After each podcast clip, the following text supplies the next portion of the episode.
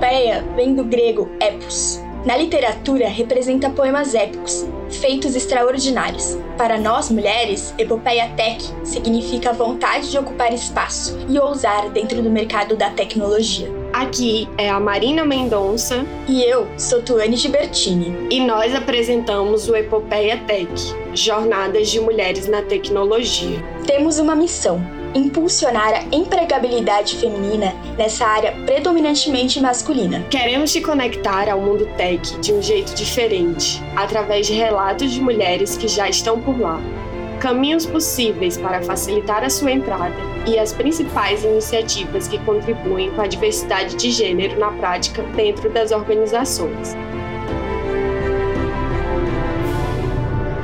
Este episódio é patrocinado por Smart Brasil e D1. Oi, gente! Bem-vindas, bem-vindos e bem-vindos a mais um episódio do Epopeia Tech. Aqui é a Marina. Espero que todos vocês estejam bem. E o que teremos hoje por aqui? Conta pra gente, Tuane. Fala, galera, tudo bem? Já estávamos com saudades de vocês. Então, Marina, Hoje a gente vai falar um pouco sobre o mercado de trabalho e a atuação feminina na área de desenvolvimento. Eu trouxe aqui um dado de uma pesquisa que aponta o seguinte: no Brasil, o setor de tecnologia da informação e comunicação possui 37% de mulheres em sua mão de obra. Isso de acordo com a Associação Brasileira das Empresas de Tecnologia da Informação e Comunicação, a Brascom. Ainda não é 50-50, mas esse número já representa um avanço importante, porque há pouco tempo a presença feminina no setor mal passava dos 10%. Hoje contamos com a presença ilustre de uma das mentoras do Capacita MDT, a Stephanie da Silva. Ela é especialista em arquitetura de sistemas, desenvolvimento de APIs, construção de chatbots e processamento de linguagem natural. Já atuou como treinadora de cursos sobre inteligência artificial e cibersegurança, com foco em transformação digital, reskilling e upskilling profissional. Atua hoje na Smart como líder de squads ágeis.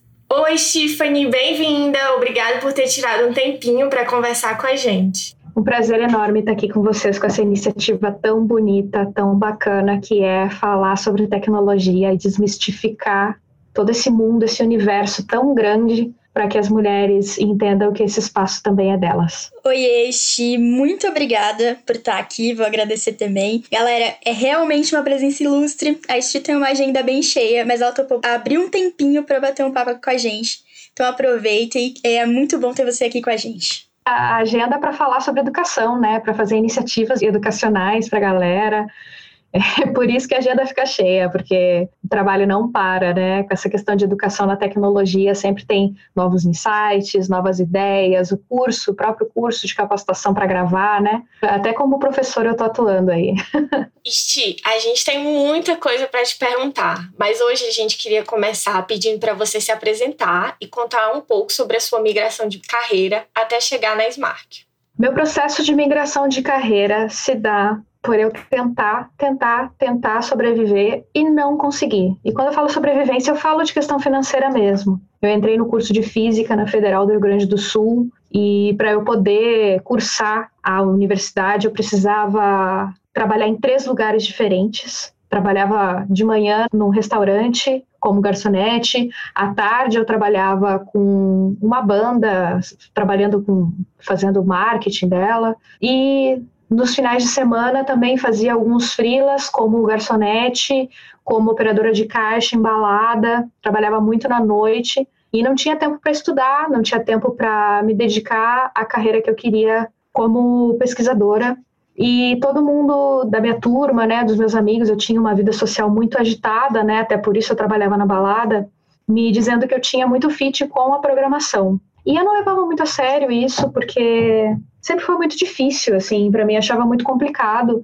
Eu nunca tive acesso a essa informação, mal mexia no computador na época, eu era uma usuária mesmo, assim, uma usuária fiel de Windows. Até que uma amiga minha me chamou para trabalhar com ela, eu fui aprendendo um pouco de WordPress. Ela tinha uma empresa de desenvolvimento, trabalhava com PHP, ela era front-end, e eu fui desmistificando isso aos poucos, entendendo que existiam plataformas prontas nas quais eu poderia trabalhar e atuar como freelancer.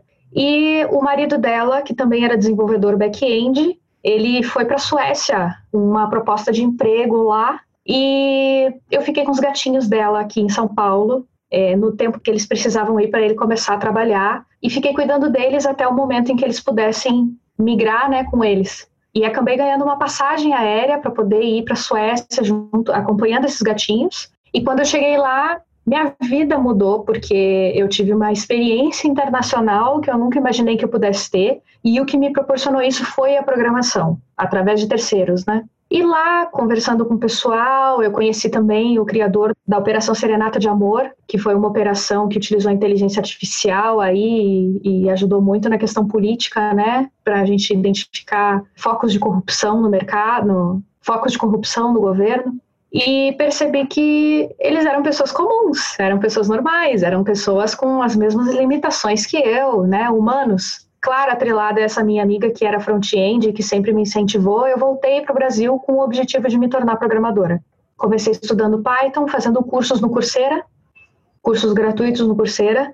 Não falava inglês bem, eu fui na raça estudar computação numa língua que eu não conhecia direito. O meu inglês ele era basicamente de seriado e música internacional. E foi assim que eu decidi que eu mudaria a carreira e continuei trabalhando na área que eu atuava no momento, que era publicidade, né? Produção de áudio, para ser mais exata. Depois de um ano e meio, mais ou menos, eu fui demitida. Eu já apresentava sinais de insatisfação na área, principalmente, né? E resolvi me jogar em frilas de novo, voltar para os frilas que eu fazia lá em Porto Alegre, né? E estava tentando fazer faculdade, eu me joguei em frilas em São Paulo para poder trabalhar os finais de semana e dedicar a semana para estudar programação e procurar estágio na área. Por que, que eu procurei estágio na área? Porque eu sabia que eu não ia aprender sozinha. Eu não sou autodidata. Aí nós já podemos perceber uma outra limitação que eu tive que superar, né? A maioria das pessoas que programa que a gente conhece é autodidata, mas eu queria programar mesmo assim. Então eu fui atrás de mentores. Fui atrás de uma empresa de tecnologia que me oferecesse estágio, porque eu queria aprender, e estágio, afinal de contas, serve para isso, né? Eu, dia 23 de dezembro de 2016, nunca me esqueço, eu estava fazendo entrevista para entrar na Acer. Eu não passei nessa entrevista. Também não era muito para programação, era mais para trabalhar com e-commerce. Eu lembro que eu, eu comecei a jogar para tudo que é lado, para tudo que é canto. Comecei a fazer um monte de processo seletivo. Em janeiro surgiu a oportunidade de fazer o processo seletivo na IBM. Eu fiz o processo seletivo básico deles, lá, o inicial que todo mundo faz quando se inscreve. Em fevereiro, me avisaram que eu tinha passado nessa etapa. Só em abril, eles me chamaram para fazer uma apresentação, uma dinâmica de grupo. Eu fiz essa dinâmica de grupo. O RH gostou de mim, me passaram um projeto para desenvolver. Eu não consegui desenvolver direito esse projeto, não passei na primeira entrevista. E depois de uns 15 dias, essa pessoa da RH que me marcou, marcou né, a minha participação na dinâmica de grupo, passou meu currículo para outra pessoa que precisava contratar estagiários e que estava esperando pessoas que não tivessem conhecimento nenhum na área mesmo, queriam ensinar, moldar para o mercado de trabalho. E aí assim eu tive a minha primeira experiência com programação. Uma coisa muito importante que o líder técnico que me entrevistou perguntou foi: você está disposta a ficar como estagiária aqui conosco por dois anos? A gente sabe que você trabalha, que você paga aluguel. E eu falei para ele que sim. Eu sabia que eu precisava passar esses dois anos no aperto, mas que com certeza a minha semana seria uma semana de diversão. E aí sim, no final de semana eu trabalharia, porque eu precisava daquela grana extra para poder me manter. Mas durante a semana era só alegria, só diversão, porque eu aprendia de tudo um pouco na área de tecnologia. Eu fazia projetos de um mês em Python e Flask. Aí migrava, mudava, eu fazia chatbot. Aí na outra semana eu tinha alguma integração diferente para fazer. E com isso ele foi me ensinando diversas coisas que me fizeram hoje ser especialista em arquitetura, né? Porque para diferentes projetos tinham diferentes integrações, diferentes sistemas, diferentes tecnologias. E assim, dentro do estágio, eu já comecei a me preparar para uma carreira que viria a ser um sucesso, porque estamos aí, né? Ensinando aquilo que a gente aprendeu há muito pouco tempo. Se vocês forem parar para pensar em 2017, A gente está falando de pouquíssimo tempo aí para trás, falando de passado. É uma história incrível mesmo. A gente que fez parte do Capacita já olhava essa história e já ficava inspirada mesmo, admirada por toda a sua coragem. Queria te perguntar, com quantos anos você, você migrou para a tecnologia, de fato? Você entrou no estágio? 28 anos. Eu fui a primeira estagiária mulher da minha área e era muito engraçado porque os meninos me chamavam de tia. E eu tenho um colega chamado Tiago, que às vezes o pessoal fala Tiago. Tiago, fala o gol baixinho, eu acho que estão me chamando. Fico...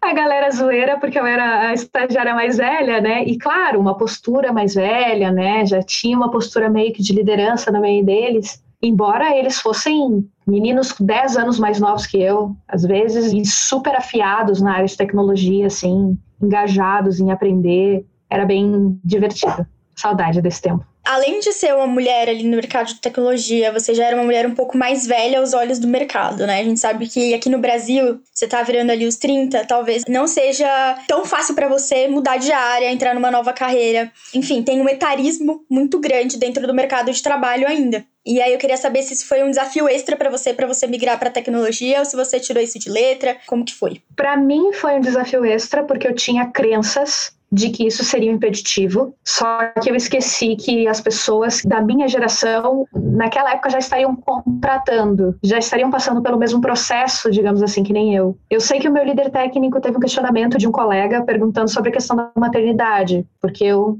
estava numa idade já em que a mulher já começa a pensar sobre ter filhos. E ele foi questionado e ele não ligou. Quem estava me contratando não ligava para isso, né?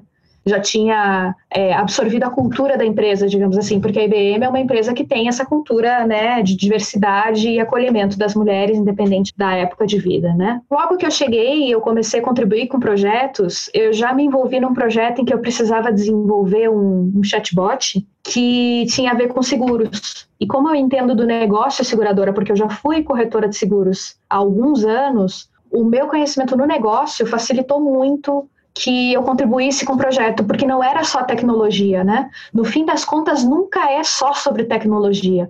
Você precisa ter um especialista na área da qual você está desenvolvendo o projeto. E isso facilitou para mim, porque eu já tinha essa experiência passada e eu trouxe essa maturidade de mercado para o meu estágio em tecnologia acabei desmistificando isso também e aprendi que hoje quem contrata somos nós, né? Hoje quem está contratando é a mulher de cabelo colorido, é a mulher bissexual, é a mulher cheia de tatuagem, cheia de piercing e que não gosta de discriminação. Né, não concorda com discriminação no ambiente de trabalho. Uhum. É, a gente vai mudando isso aos poucos, né?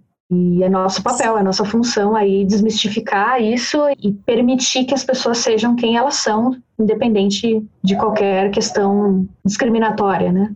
Massa. Antes de partir para a próxima pergunta, só queria lembrar você aí, mulher que está escutando a gente, já é nosso terceiro episódio aqui, e você pode ver que a cada episódio tem um comentário de uma mulher de como a área anterior dela agregou para atuação dela dentro da tecnologia, como esse background de uma área diferente consegue trazer insumos, uh, insights que outras pessoas dentro daquele time que só trabalharam com tecnologia não têm. Então, não tenha medo, saiba que, que você já tem de background pode ser aproveitado sim, e a Tiffany é mais um exemplo disso. Agora, Chi, durante sua transição de carreira, você falou que teve, que procurou alguns tipos de mentores que te ajudaram ali durante aquele percurso, né? Queria saber como que foi essa relação e se isso te influenciou para você se tornar mentora no Capacita. Sim, o autoconhecimento foi uma coisa muito importante. Eu entender primeiro que eu não ia aprender sozinha, entender minhas limitações e tem uma coisa que eu falo muito, que eu me inspiro bastante na Amanda Palmer, que é a arte de pedir. Se a gente está aí numa situação, vamos pensar em nós mulheres, né? Se a gente está dentro de um banheiro,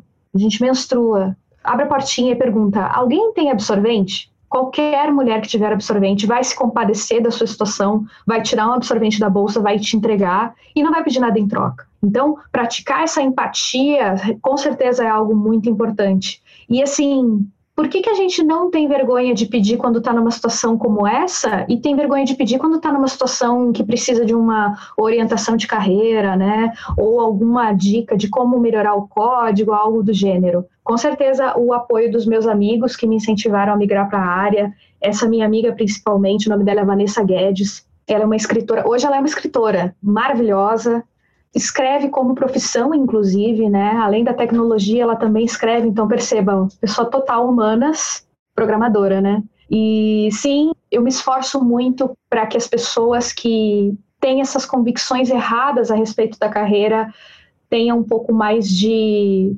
autoconfiança de que elas podem sim migrar para a área, podem estudar algo totalmente diferente, né? Pensa só, médico, quando alguém quer ser médico, não tem noção nenhuma de medicina. A gente não, né? Só sabe que tem que tomar dipirona, tomar paracetamol para passar a febre. Vamos começar aos poucos também, né? Com conhecimento em tecnologia, por que não? E é difícil conhecer programadores, né? Difícil conhecer gente da área, assim, para pedir para mentorar ou para tirar alguma dúvida. E é isso, acessar as redes, procurar mentoria, buscar apoio, buscar ajuda da galera da comunidade. É para isso que existem comunidades, né? Um dos fatores também que me auxiliou muito na área de tecnologia é saber que tem comunidades que se ajudam. O próprio site Stack Overflow está aí para isso. Se você passa por alguma dificuldade dentro da área de programação, alguém já passou, alguém já resolveu. Por que não copiar, né, a solução do coleguinha, eu uso muito essa palavra também, falar do coleguinha, porque a gente não precisa sofrer, só implementar, saber utilizar as ferramentas certas. E eu acho que o mais importante para ser uma boa programadora é saber as perguntas certas, não necessariamente as respostas. Uhum. Você tem que saber a pergunta certa que você precisa saber para poder rodar o seu código direitinho. Bom demais, Chi. E eu queria saber agora como que foi essa experiência de ser mentora para você no Capacita MDT. Eu tenho muito problema em me expor. Muito. Eu não gosto de exposição, eu não gosto de postagem.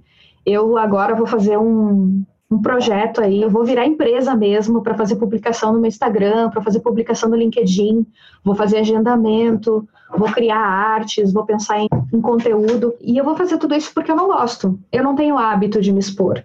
Só que a minha exposição, ela trouxe tanto retorno positivo para a vida de outras pessoas, o resultado dessa exposição ela foi tão benéfica para os outros e os feedbacks que eu recebo das pessoas dizendo que eu de fato mudei a vida delas, que elas ouviram o meu relato, aprenderam junto comigo, é tão satisfatório que não tem por que parar, não, não tem condições de eu pensar em não me expor. Se eu estou fazendo algo que está sendo benéfico, não importa se eu estou passando vergonha para alguns, né? Não importa a opinião de outras pessoas que estão vendo de fora e enxergando que, sei lá, só quero me aparecer ou algo do gênero. Eu costumo filtrar esse tipo de pensamento que possa vir assim, ah, mas será que eles estão achando que eu estou me aparecendo? Será que eu estou achando que eu estou me autopromovendo? Quando na verdade não é isso. Se trata de realmente servir de inspiração para que as pessoas mudem as vidas delas, de fato. A minha experiência como mentora, ela serviu para que eu perdesse um pouco dessa inibição em me expor e entendesse a necessidade de existirem essas pessoas referência, porque eu também tive pessoas referência na minha vida e que foram atores responsáveis pela modificação da minha vida, pela mudança que ocorreu na minha vida, por eu ter decidido, né, pela, pela decisão de me tornar programadora. E quando tu começou a pensar, ah, eu vou mudar, eu quero migrar, quero migrar de área, qual foi a coisa que tu mais ouviu? Se no fim das contas tu recebeu mais apoio ou mais gente criticando e mesmo assim tu disse, não, eu consigo, não importa o que eles falam. Eu nunca fui muito de ouvir a opinião dos outros. Por quê? Minha mãe é muito assim. Minha mãe é a minha primeira referência feminista da vida. Eu lembro com 10 anos de idade que ela questionava sobre uma amiga dela que tinha um filho e uma filha. E dizia assim: Eu não entendo essas mães que tratam um filho homem diferente de filha mulher. E isso há 20, 25 anos atrás. E aí eu acho que ela me trouxe muito desse perfil de não ligar para o que os outros falam. Mas claro que eu lembro o que os outros falavam, né? E o pessoal achava muito doido principalmente o pessoal da área da publicidade, muito doido querer aprender a programar, né? Como assim trabalhar com computação, trabalhar fazendo software? E, gente, o software que está nos gravando aqui, né, gravando o podcast, foi desenvolvido por um programador né? O microfone, ele tem um software interno que alguém programou esse software. Tudo é software. Por que não eu ser uma pessoa responsável, se não pela programação, por que não pelo projeto de desenvolvimento? Existe um projeto, existe um planejamento. Eu sou uma pessoa tão planejada, por que não é, migrar isso, migrar esse comportamento para que eu trabalhe com isso o dia inteiro e seja uma pessoa feliz, né? E sempre foram desestímulos Eu tinha estímulos dos meus amigos que sabiam programar, que eram programadores, e desestímulo das pessoas que não faziam ideia de como isso funcionava. Eu acho que é geralmente assim mesmo. Tipo, a gente vê que as pessoas têm medo da tecnologia, que as pessoas não conhecem e ficam, meu Deus, será? eu consigo? Será que eu consigo? Não, isso é muito estranho, nem vou tentar. E quando a gente fala de imigração de carreira, qual a importância que você vê em iniciativas como o Capacita MDT e agora o Capacita com dois P's? Ouvir de outras pessoas que estão na mesma situação que você, que querem mudar de carreira e que pegam na sua mão, te apoiam, estudam com você. Trabalhar em comunidade é algo essencial para o crescimento em conjunto quem trabalha em conjunto supera expectativas e supera expectativas de todos, né?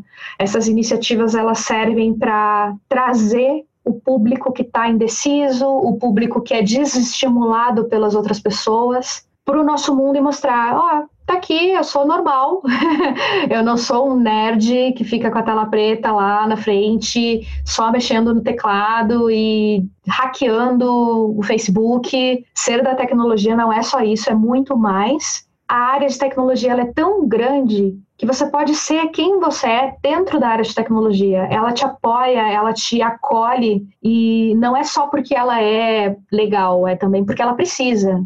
Ela precisa dessa migração, ela precisa que pessoas estejam mais interessadas nela, cada vez mais para que a gente se desenvolva até mesmo como sociedade, né? As iniciativas elas são essenciais, principalmente para juntar pessoas com o mesmo propósito, pensa, nós temos pessoas da oceanografia, temos pessoas da enfermagem, nós temos fonoaudiólogos, nós temos biblioteconomistas e uma série de pessoas que estavam aí perdidas nas suas áreas, nas suas carreiras, insatisfeitas, principalmente por questão monetária, financeira, né? Por que não dizer isso? E que se desiludiram demais com as promessas que a profissão oferecia tem espaço para ser essa pessoa dentro da área de tecnologia. E com isso ganhar dinheiro, ter uma vida mais estável, né? parar de sobreviver, porque hoje em dia os salários que são ofertados aí no mercado para enfermeiros, até mesmo para enfermeiros, técnicos de enfermagem, né? A gente não consegue se manter com, com o salário que é oferecido hoje por que não receber um pouco mais para ter uma vida um pouco mais digna, né? E mudar, mudar de carreira mesmo, transicionar essa carreira. Acho que quando a gente se une, se junta para que a gente passe por esse período de transição em conjunto, melhora e dá mais força, dá mais garra para burlar a síndrome do impostor. A gente tem muita síndrome do impostor. É, melhorar a autoconfiança, trocar ideia, né? Essas reuniões que a gente está tendo aqui agora, poxa, esse podcast ele foi criado através de uma iniciativa como essa, para que a gente siga com esse projeto, com esse processo de aprendizagem conjunto, né? Eu vejo como o futuro, é isso. É, chegou para ficar e vai permanecer, não tem jeito. Se a gente não continuar com essas iniciativas, nós vamos perder muitas pessoas. E quando eu falo perder, eu falo perder para suicídio, porque é uma coisa grave a gente não ter condições de assumir um posto, uma atividade para a qual se dedicou tanto tempo, que são coisas que a gente não fala, quase não fala, né? Depressão, muita gente deprimida porque não tem um propósito de vida, não consegue atingir um propósito. E pode parecer que eu estou sendo exagerada, mas as mensagens que eu recebi de pessoas de diversas áreas diferentes e que estavam perdidas, sem saber o que fazer, e que a iniciativa foi um marco para a vida delas, foi um divisor de águas, e que em menos de seis meses estavam já reencontradas, né? Se reencontraram e estavam abertas para descobrir o novo, né? A gente não ataca só o profissional, a gente ataca também o psicológico. A gente traz esse suporte psicológico, essa sensação de pertencimento, dentro da comunidade e de que juntos todos estaremos num futuro bem melhores com a migração da carreira. Porque, pensa, são oito horas por dia trabalhando, é muito mais tempo do que a gente passa fazendo qualquer outra atividade, né? Tem que ser satisfatório, tem que trazer o bem-estar e tem que trazer dinheiro. Nossa, Esti, é, só um comentário aqui. Eu que fiz parte do Capacita MDT e vim da área da comunicação, né? Sou formada em jornalismo. Eu fiquei, acho que uma das coisas que mais me impactou, assim, no curso foi a comunidade e foi ver o quanto a área de tecnologia é uma área colaborativa. Você que veio, assim, da publicidade também, acho que você deve saber do que eu tô falando. As outras áreas são muito competitivas, as outras áreas são muito sobre não vou indicar o coleguinha aqui do lado para o emprego, porque eu tenho medo de não conseguir aquele emprego. Não, às vezes me indica para a empresa que tá trabalhando, não sei por que medo que tem, sei lá, de perder emprego pro coleguinha que vai entrar. Então acho que com certeza, isso que você falou, assim, de dar uma nova perspectiva faz total sentido e dar uma nova perspectiva também de não precisa ser assim, não precisa essa competição desenfreada. Tem áreas que você pode crescer em conjunto, dar a mão pro outro e os dois vão crescer e ir muito mais longe, né? Exatamente. E assim, você quer ser competitivo? Seja. Você tem perfil, vai lá ser competitivo e vai para um mercado que te absorva e mulheres, né? Vamos falar de mulheres. A gente é educada para ser competitiva desde pequena com outras mulheres, né? Principalmente eu, quando era pequena, eu gostava muito de brincar com os meninos, porque brincadeira de menina não era algo legal. As meninas elas eram chatas, né? Até que você cresce, cria uma independência aí de até de pensar, né? Um pensamento livre e começa a observar que essa competição não faz sentido.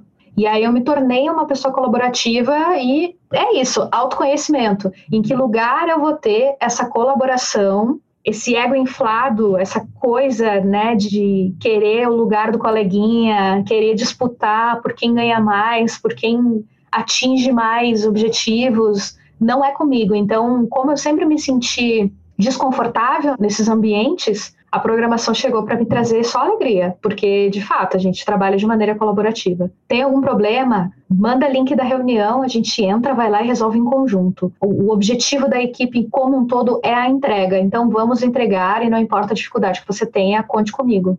Eu acho que foi a coisa que mais me chocou também. Eu venho do mundo acadêmico, que onde as pessoas roubam a pesquisa um do outro, tá? Roubam dados um do outro, publicam, tipo, ou diz, não, eu que coletei esses dados aqui. Você não vai usar de jeito nenhum. Tem muita picuinha, muito ego, para ser bem sincera. E uma outra coisa que é muito comum no mundo da tecnologia é a gente perceber que a maioria é de homens. Uma pesquisa feita pela empresa Revelo aponta que as mulheres representam apenas 11% na área de desenvolvimento. E além disso, os homens ocupam cerca de 92% das posições de chefia. E como a gente sabe, a área de desenvolvimento, TI em geral, é predominantemente masculino. E Xi, dentro dessa área, você enfrentou situações de machismo? Como você lida com elas hoje em dia? Conta pra gente. Já sofri, só que o meu comportamento, ele me ajuda muito a não sofrer. Eu tenho uma postura muito de liderança e eu sou muito convicta quando eu respondo alguma coisa. A gente sempre tem que se preparar o triplo do que os homens para conseguir esse respeito dentro da área. Mas eu confesso para vocês que as, as próprias meninas que foram bolsistas dentro da, da Smarkio, né, depois que fizeram o MDT, elas sofreram é, machismo quando foram apresentadas para as squads, elas acabaram passando por um certo machismo. Não foi dentro da Smarkio, foi de, de terceiros, né? Mas é aquela coisa, mulher programadora, só essa pergunta já é suficiente para a gente entender, né, o que, qual é o pensamento da pessoa que, que profere esse questionamento, né, essa pergunta retórica. Porque, né, mulher programadora? Sim, mulher programadora, algum problema? E eu acompanho, hoje até consigo responder de uma maneira bem debochada. Às vezes eu chego a ser grosseira quando eu ouço essas coisas porque eu fico inconformada. Mas já passou. Hoje em dia eu posso dizer para vocês que é bem menor, porque afinal de contas, sendo bem grosseira, a gente não precisa de pênis para programar, né? E sendo mais grosseira ainda, na verdade, a gente não precisa do cromossomo Y, né? Porque nós temos mulheres trans também que são programadoras e, e tem pênis e tá tudo bem. Então não tem nada a ver com o gênero, não tem nada a ver com orientação sexual, não tem nada a ver com nada, assim. E é muito engraçado passar por isso hoje com a cabeça que eu tenho, porque isso não me atinge mais, mas já atingiu. E quando eu percebo que eu tenho pessoas jovens que estão sob minha mentoria e que sofrem com isso, o meu trabalho, o meu papel, ele é muito maior com elas do que com as pessoas que são preconceituosas. E eu preciso trazer essa confiança que eu tenho hoje para que elas também se sintam confiantes e para que elas também tenham uma postura a fim de eliminar porque infelizmente nós somos responsáveis também por educar essas pessoas, né? Não tem jeito. Senão a gente não acaba com o preconceito. Tô 200% impactada com essa resposta aqui. Eu fico muito pensando que eu te vejo muito como uma mulher de opinião forte, uma mulher que se coloca. E o quanto a gente é empurrada para esse lugar também, né? Esse lugar de ter que ser mais casca grossa para você conseguir o que você quer, de você ter que se impor, de você ter que ter uma postura ali mais próxima do que é dito masculino. E ainda assim, quando você fala de uma maneira mais assertiva, você é a louca, mas aí quando você é muito quieta, você não se impõe. E ao mesmo tempo, fico pensando nas mulheres que não têm esse perfil. Cara, é o seu direito, é sua personalidade, é quem você é. E se você é uma pessoa mais introspectiva, se você é uma pessoa mais doce, né, uma mulher mais doce, às vezes você tem que mudar isso para que você seja respeitada. É uma loucura. Em todos os pontos, você tá errada. E é uma doideira a gente ter que ficar repetindo isso o tempo inteiro, porque na internet toda hora a gente tá falando sobre mulheres assertivas, não deixem de ser assertivas porque te chamam de louca, mulheres doces não deixem de ser doces porque estão te chamando de chorona. Enfim, todo todo dia parece que é a mesma luta pra gente, mas é, né, no fim das contas, e é muito real que a gente precisa se impor, a gente precisa educar e às vezes a gente precisa educar sem ser educada. Eu acho que isso é importante. Sim. Agora tocando em uma parte um pouco pouco mais técnica, queria saber por onde uma mulher que quer começar na área de tecnologia, quer começar ali em desenvolvimento, onde que ela começa a estudar, quais ferramentas ela pode ir aprendendo, quais principais linguagens de programação, enfim, o que, que você indica para mulheres que estão começando agora? Primeiro eu indico outra mulher. Procura uma mentora mulher. Essa mentora mulher, ela vai ter passado pelo que você vai passar no futuro, ela vai te preparar para o que você vai passar e ela vai disponibilizar um tempo muito pequeno da agenda dela para te orientar, para te mentorar. Por quê? Porque ela já sabe as respostas que você está procurando. Sinta-se à vontade para procurar dentro de comunidades da área de programação, da área de data science, qualquer área, orientação sobre como proceder, como estudar, organização da rotina. A gente já passou por isso. E passou há pouco tempo. Então a gente ainda, ainda carrega aí até às vezes dificuldades do passado que a gente está buscando superar para poder cada dia ser melhor. Sobre linguagem, eu acho que é muito legal aprender a programar através de ferramentas de chatbot. Não se sinta com medo da inteligência artificial. A inteligência artificial está em lugares que a gente nem imagina. E dentro da programação de chatbots, a gente tem as IAs conversacionais. Nós temos um, um processo de aprendizagem um pouco diferente. Sim, a gente aprende de uma maneira diferenciada. Utilizar a linguagem visual que os chatbots, as IAs conversacionais têm, lá no Miro, que a gente já conhece, né, nosso querido Miro, os cursos de UX que nos ensinam a mexer nele, encontrar, entender um fluxograma é algo importante para a gente transformar a imagem na condição, a imagem no código. Então não precisa começar com linguagem de programação nenhuma. Comece enxergando como o algoritmo funciona. Qual é o processo que se dá para a construção de um algoritmo? Da onde o algoritmo vem para que chegue numa lógica de programação? E tudo isso dentro de uma linguagem conversacional, uma árvore de diálogos, que se o cliente responde sim, ela segue para o fluxo tal, se o cliente diz não, vai para o fluxo tal. Essas, essas condições de decisão, né, essas tomadas de decisão dentro do fluxograma, por ele ser visual, ele traz para a gente uma noção muito mais real do que é a programação, do que o, o código puro. Depois, para ler o código, faz muito mais sentido depois que você enxerga o desenho. Então, quando alguém me pergunta o que eu faço para começar a programar, desenha. Faz o desenho daquilo que você quer, rabisca. Usa bastante recurso de caneta mesmo, canetinha, papel, dialoga, conversa. Acho que o diálogo é muito importante troca de experiências, troca de ideias, marca com as mentoras que você que você selecionar, marca com elas e debate. Eu particularmente aprendi a programar com o Watson, com o serviço do Watson da IBM. Fui lá e acessei o serviço gratuito e fui aprendendo. Muitos cursos gratuitos também de IBM Watson. E a partir desse conhecimento de inteligência artificial conversacional, eu fui para o código. Aí depois que eu fiz todo esse processo num software, né, num serviço, na verdade, que tenha uma interface gráfica, não precisei criar uma interface para poder utilizar, ele já tinha essa interface, eu só precisava usar a lógica dentro do serviço. Aí depois, beleza, como é que foi feita essa interface, né? Como funciona o HTML? Acho que o básico de HTML e CSS depois é muito importante, é bem legal. Depois aprender como utilizar os frameworks, né, as bibliotecas de desenvolvimento. Como é que elas facilitam a nossa vida?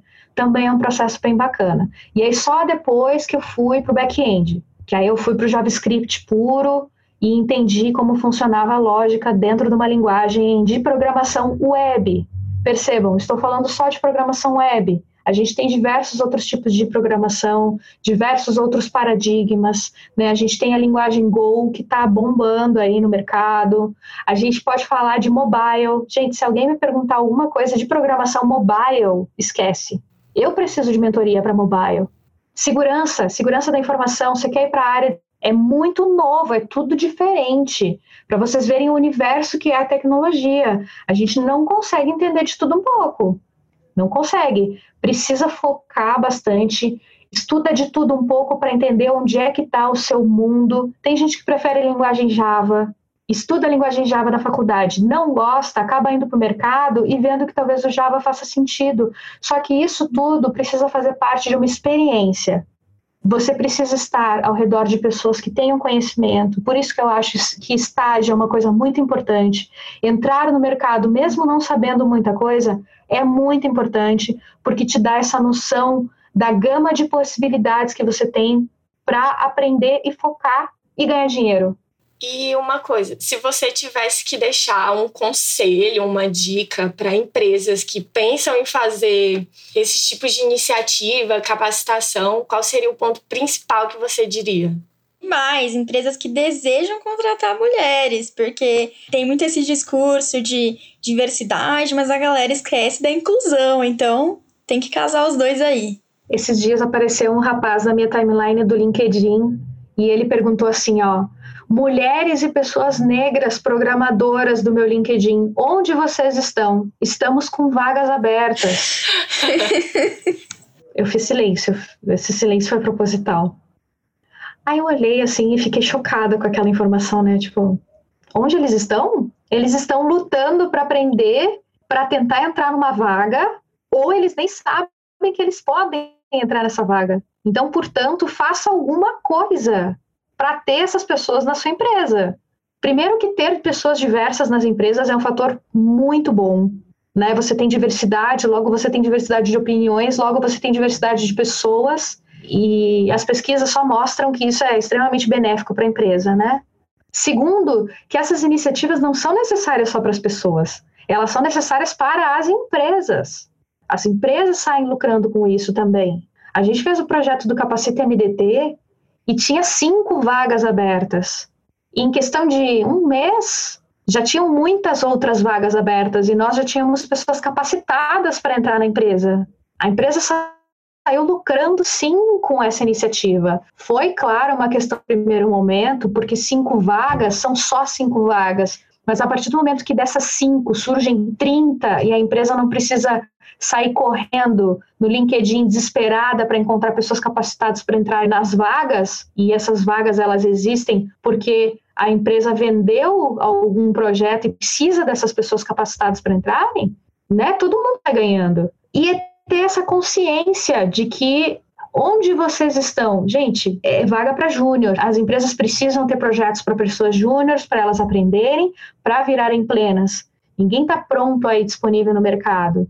Olha a quantidade de pessoas negras que não têm acesso à tecnologia, que não têm acesso sequer a um computador. Façam iniciativas que forneçam esses serviços, que forneçam esses equipamentos, para que elas tenham a possibilidade de entrar na sua empresa. Tisti, foi muito, muito, muito legal conversar com você, de verdade. Sua presença aqui foi maravilhosa, a gente já estava esperando, eu acho que a galera aí de casa também está adorando. Queria mais uma vez agradecer por você estar tá aqui, por você ter parado esse espaço na sua agenda e deixar aqui um espaço para você fazer suas considerações finais e deixar um recadinho aí para as mulheres que estão querendo entrar no mercado da tecnologia.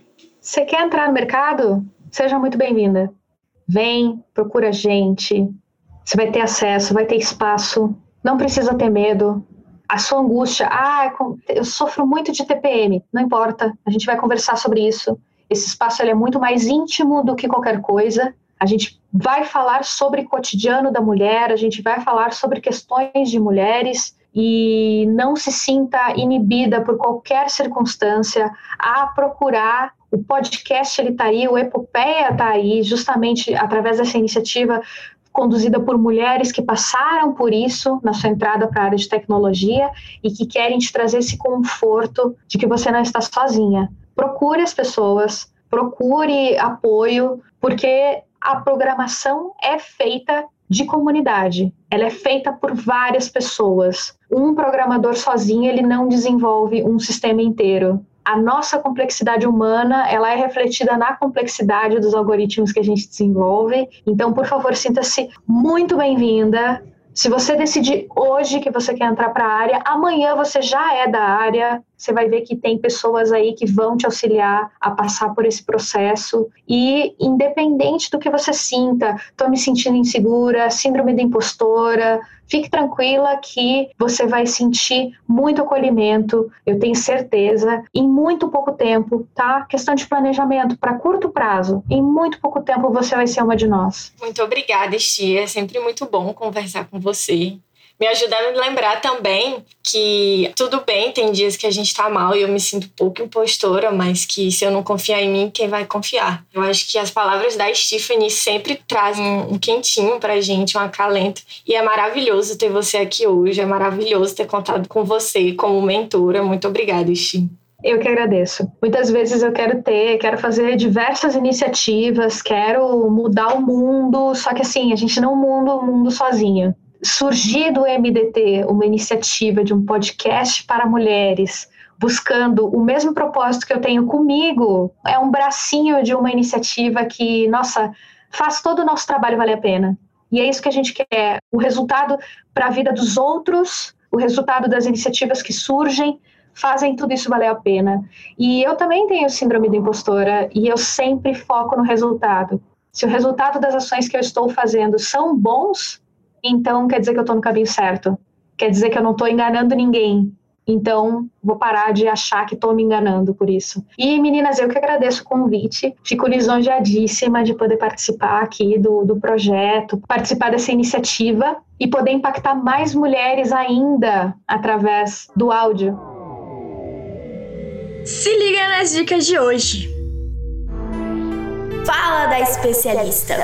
Voltei, gente, e voltei para trazer algumas dicas para você que está interessado em aprender a programar e não sabe por onde começar. A novidade é que a Google trouxe para o Brasil um app novo chamado Grasshopper. Ó, vou soletrar para você, para você procurar lá no seu celular para baixar. É G R A S S de sapo H O PP de pato ER. O projeto do Grasshopper visa remover as barreiras que limitam o acesso à educação e preparar adultos e jovens para a carreira de programação, uma habilidade que se torna cada vez mais importante segundo o Google. Programar está se tornando uma habilidade essencial no mercado de trabalho e queremos que todos possam aprender sobre isso, explica a diretora de marketing do Google, Susana Ayarza. Gente, esse aplicativo é muito legal. Baixa e depois me conta o que vocês acharam sobre ele. Nós temos também outras iniciativas de ensino de programação.